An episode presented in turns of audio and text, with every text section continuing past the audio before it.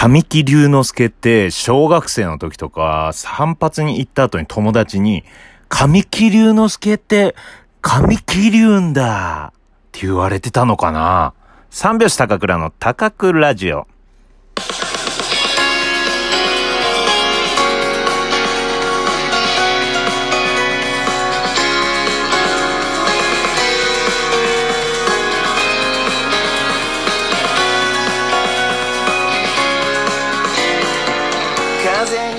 ご機嫌いかがでしょうか？お笑い芸人漫才師の三拍子高倉涼です。本日は第124回目の高倉ラジオの配信です。ラジオトークアプリでお聞きの方は画面下のハート、笑顔、ネギを連打、そして画面中央のフォローするをタップ、画面上の星マークをクリップしていただければ髪を切りに行きます。よろしくお願いします。本日ね、あの、夜、髪切りに行きます。久しぶりに、もうね、かなり伸びたんですよ。あの、配信とかね、いろいろ見ていただいてる方はね、高倉まだ髪切んないのかと。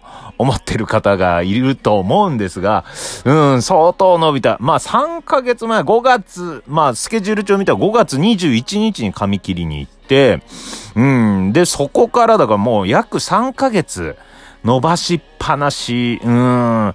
やっぱりね、こうね、なんか気持ちが落ちてくるよね。髪が長いと。うん。こう髪の毛で、こうね、うん。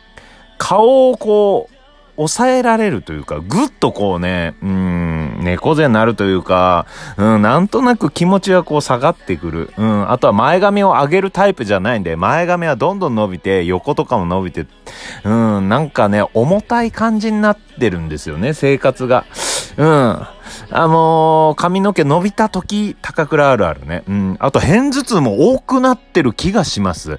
だからね、こう、髪の毛をバッと切って、、うん、軽やかにこうね、うん、生活したいなと思うんです。だから今日ね、あの、いけます。まあ、どんな髪型になるかご期待くださいとは言えないですね。うん、大体ね、あの、同じ方に切ってもらってですね。まあ、もう、何年だろうな。5年以上もう同じ方なんで、もう買って知ってる方なんで、うん。で、まあ、いつもの感じでってお願いしたらいつもの感じになりますし、うん。まあ、お任せ。まあ、お任せって言ってもいつもの感じなんですよね。うん。僕はあのお願いするのは顔が大きく見えない感じでっていうね。うん。やったりとか、あとはまあ、あのー、流行りのね、俳優さんの、うん、感じ。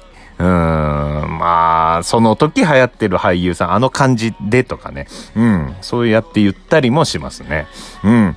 いや、もう、でもね、あの、テレビとかでも、何の番組はグルナイかなんかかなうん、金髪チャレンジみたいなので、今まで金髪にしたことない人を金髪にしてみようとかね。うん、あの、北洋の虻川さんとか、我が家の坪倉さんとかこの間やってたけど、いや、それちょっとと考えたよね。うん。やらないですよ。やらないですけど、まあ一生のうちに一回金髪にしてもいいのかなと。うん。だったらまだこの、まあギリ30代の時に一回金髪にしたっていうね、うん、のでもいいのかな。まあでも今は、結構ね、年を重ねてからも金髪にするパターンがあるから、まあ、たけしさんとか松本さんとかね、うん、お笑い芸人、あと、小朝師匠とかね、うん、まあ芸人が多いかな。うん、まあ、所さんなんで昔からそうですけどね。だから、まあまあまあ、まだチャンスはあるかなと。うん。あと、坊主？坊主でもいいかなと。ただ、坊主にしたら、このね、えー、今回は3ヶ月間髪切ってないんですけど、坊主にしたらもっと頻繁に髪を切らなきゃいけない。うん。あとはバリカンね。自分で買って自分でやるとかね。うん。それもまたちょっと、まあめんどくさいかなと。うん。あの僕、あの髪切りに行くのと服を買いに行くのがちょっとめんどくさい人なんですよ。昔から。うん。だからもう、この感じでおしゃれな人ではないってわかりますよね。うん。だいたい髪の毛と服装をこうね、こだわったりしますよね。おしゃれな人って。うん。でもね、まあ、服を買うのはちょっと克服したかな。うん。まあ、髪を切るのも、その毎回同じ人にやってもらえるっていうね、そういうので、うん、全然ね、克服しましたけど、まあ、人とこうね、会話するのが、もう初対面の人と会話するのが嫌だったから髪切りに行くのも、うん、洋服とかもね、ねうん、もう話しかけられるのが嫌だったから、うん、ちょっと嫌だったんですけど、まあ今ではまあ、うん、髪もそういう同じ人だし、服も、まあそんなに話しかけられないから大丈夫かな。うん。あの、昨日久しぶりに服買った。うん。高円寺に行って、で、まあ、高円寺古着屋とかいろんな服屋あるから、まあなんかちょっと、うーん、シャツでも買おうかなと思って、いろいろね、ブラッとしてた古着屋じゃなかったんだけど、全品50%オフってなってたら、もうそういうの弱いから、うん、あ、50%なの？この店の中。つって、うん、全然わかんない、入ったこともないとこバーっと入ってね、名前すら覚えてないんだけど、でも意外とね、可愛い服があったのよ。まあ、昨日の配信でもちょっとね、着てたんだけど、刺繍がしてあったり、まあ、生地がいいの、綿の。生地で、うん、で、刺繍がガッとこうね、してあるのと。うん、で、3着買って、で、1着が昨日のその紺の、えー、T シャツで、刺繍でサーフィンしてる人たち。まあ、この紺の T シャツ全体が海として、で、そこにサーファーが刺繍されてたり、イルカが刺繍されてたり、こうね、ランダムにしてるシャツ、T シャツ。あともう一個 T シャツ。真ん中にでっかいパンダが刺繍されてるやつ。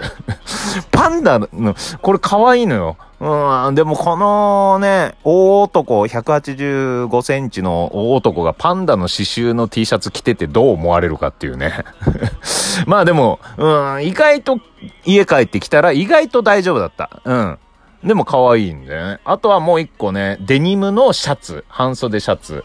なんだけど、綺麗なデニム生地で、ワンポイント胸のところにちっちゃいテディベアみたいのがマークされてるっていうね。うん、これはまあどっかで配信かなんかで見かけると思いますが、あ、これなんだと思ってください。うん。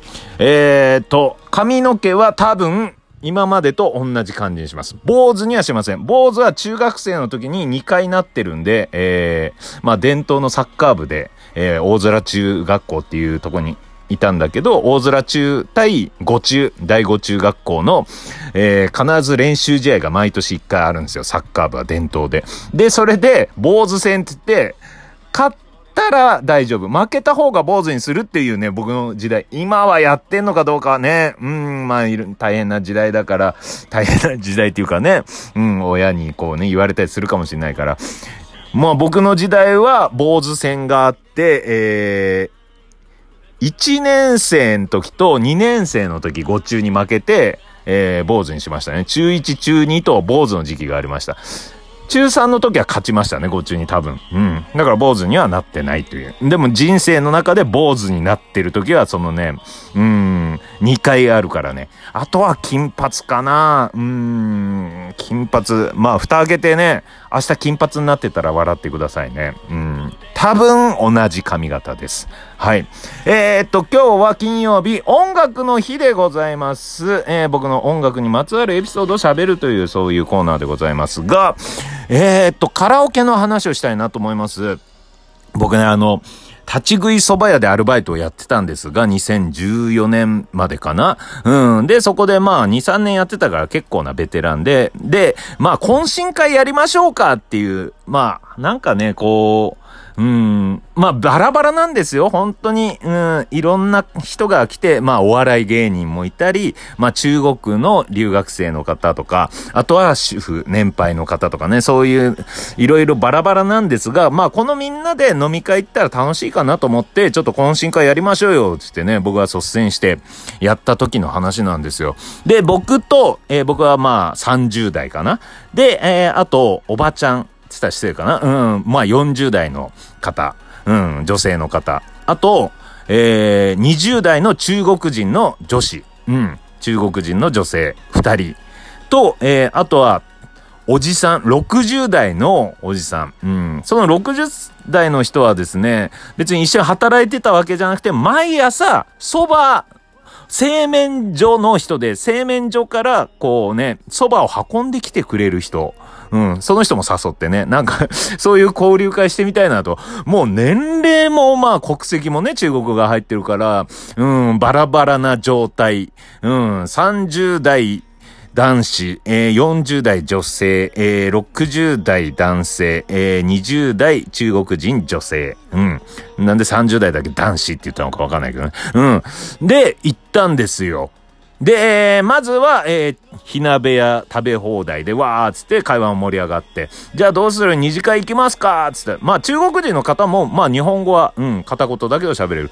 じゃあ二次会カラオケ行きましょうつって、まあこれちょっとした勝負だなと思いながらカラオケ行きましょうってみんな行くってなって、で、じゃあ、まあ、牽制し合ってるんですよ。うん。まあ、仲はそこまで良くない。懇親会だから。で、誰から歌うってなった時に、やっぱり、まあね、僕じゃないですか。漢字もやってお笑い芸人だし、じゃあ僕から歌いますって言った時に、あれ？待てよ。何歌えばいいんだろうってなった。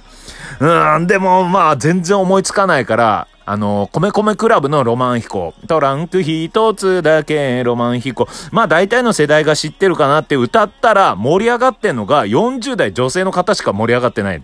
うん、60代男性はわからないと。うん。で、中国人女性はもうもっとわからない。うん、うわー、失敗したなって言って、じゃあ次、えー、40代女性の方歌いますって言ったら、渡辺美里のマイレボリューション。走り始めたマイレボリューションか。うん。で、歌って、まあ、僕しか盛り上がんない。で、そしてその後60代男性、演歌。うん。演歌歌ったら、その人しか盛り上がらない。で、次、中国人の女子、うん、が歌ったら中国の歌を歌うんですよ。だ、だ、もう中国 わかんないっつって、で、2周目高倉来て、ひらめいたの。正解出たの。だから中国でもアニメはやってるって聞いてたから、ドラえもんの歌を歌ったの。そしたら全員してたね。40代女性、60代男性、うん、20代女性、中国女性。ただね、ちょっとね、えー、まあ、蕎麦屋で働いてるみんなだから、ちょっとこれは替え歌で楽しませようって言って、空を自由に飛びたいなとこう、相場を自由に食べたいな、はい、月見そばって言ったら滑りました。